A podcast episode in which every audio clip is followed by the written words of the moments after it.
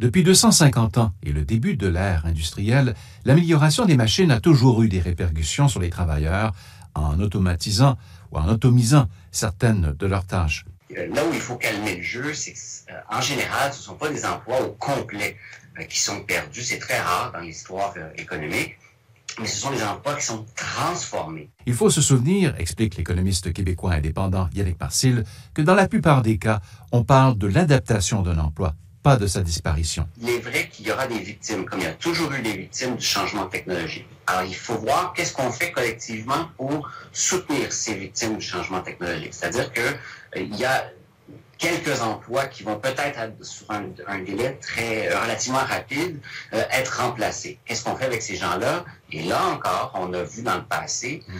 euh, des, transformations plus ou moins lentes. Comment le simple exemple du réfrigérateur, hein, qui est arrivé au début du 20e siècle, qui était disponible au début du 20e siècle, mais après la guerre, dans les années 50, il y avait encore des vendeurs de glace pour les glacières domestiques dans les grandes villes canadiennes ça a pris près de 50 ans avant que toute, cette industrie-là, la fabrication de glace pour les, euh, glacières domestiques, disparaisse. Ça s'est pas fait du jour au lendemain. Donc, c'est deux éléments dont il faut tenir compte. C'est comment on prend soin de ceux et de celles qui en sont victimes et à quel rythme. Inutile donc, selon cet économiste, de tomber dans la dramatisation et l'exagération lorsqu'on parle de la robotisation de l'économie. Ivel est une entreprise de Louisville au Québec qui produit des véhicules autoguidés qui permettent de transporter des objets sans aucune intervention humaine. En fait, les véhicules de qu'on a conçus chez Divel, ce sont des plateformes de, de toute forme. Ça peut ressembler à un chariot élévateur, une plateforme ou euh, une remorque qui va tirer euh, euh, des chariots dans les usines plus spécifiquement.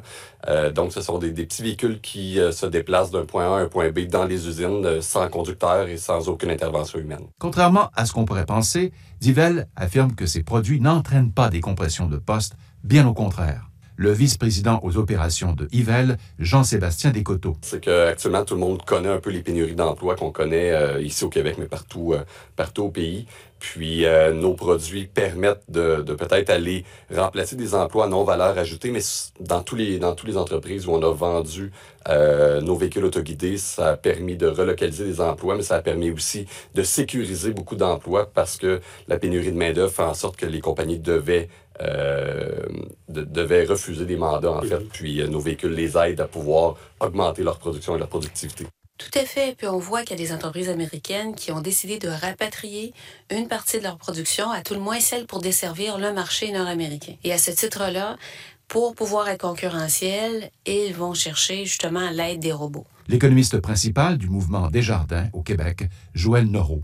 Il y a des endroits où on embauche passablement, que ce soit des gens de, nature, euh, qui ont une formation de nature technique ou encore des ingénieurs pour programmer ces robots-là, pour les assembler. Donc, ce qui se défait à un certain bout de la chaîne se reconstitue, mais il n'est pas évident qu'on ait une adéquation parfaite entre le nombre d'emplois perdus et ceux qui sont générés. Selon une récente étude au Québec de la firme conseil Groupe Performance Stratégique, GPS, d'ici 20 ans, 15% des emplois actuels, par exemple dans la région du Saguenay-Lac-Saint-Jean au Québec, vont disparaître avec l'avancement des différentes technologies.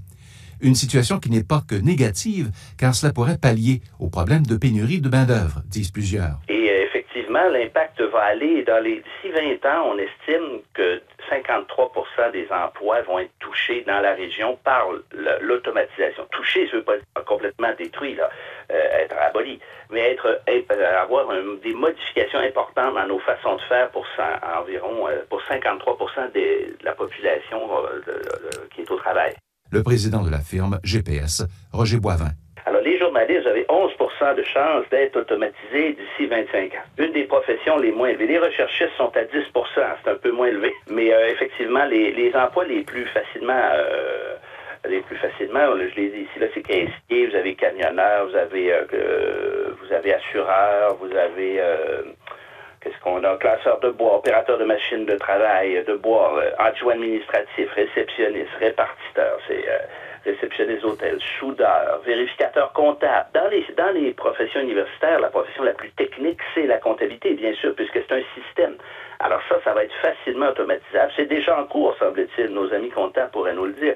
Les vendeurs aussi, euh, cuisiniers, tout ce qui est répétitif. Mais c'est 15% des emplois qui vont être suffisamment touchés, passez-moi l'expression, pour disparaître, pour être vraiment abolis, pour être remplacés complètement par des machines. C'est toujours difficile de prédire le futur. Ça fait, si, je, on regarde l'histoire de l'intelligence artificielle, dans les années 50, euh, avec l'apparition des réseaux de neurones artificiels, on était sûr qu'on allait déclasser l'intelligence humaine euh, dans les 10, 15 ou dans les 20 prochaines années, puis finalement, c'est pas encore arrivé. François Michaud est professeur au département de génie électrique et informatique de l'Université de Sherbrooke, à une centaine de kilomètres de Montréal. Théoriquement, il y a des calculs qui peuvent nous amener à penser que les capacités de traitement d'un ordinateur vont dépasser celles d'un cerveau humain. Mais c'est plus que les capacités de calcul. Il faut être capable de prendre une variété de données avec des capteurs euh, variés puis de faire un sens de ces données-là. C'est là qu'est la clé à l'intérieur de l'intelligence artificielle. Quand on l'amène dans un robot, ben, c'est des, données qu'on reçoit, c'est avec des caméras, c'est avec euh, des, euh, des microphones, c'est avec des capteurs tactiles. c'est incroyable comment l'être humain est une machine extrêmement adaptative, puis avec des modalités qui sont phénoménales en, termes de capacité de traitement de toute cette panoplie d'informations-là. Pour un robot, c'est encore très difficile de faire un, sens cohérent de, de toutes ces informations.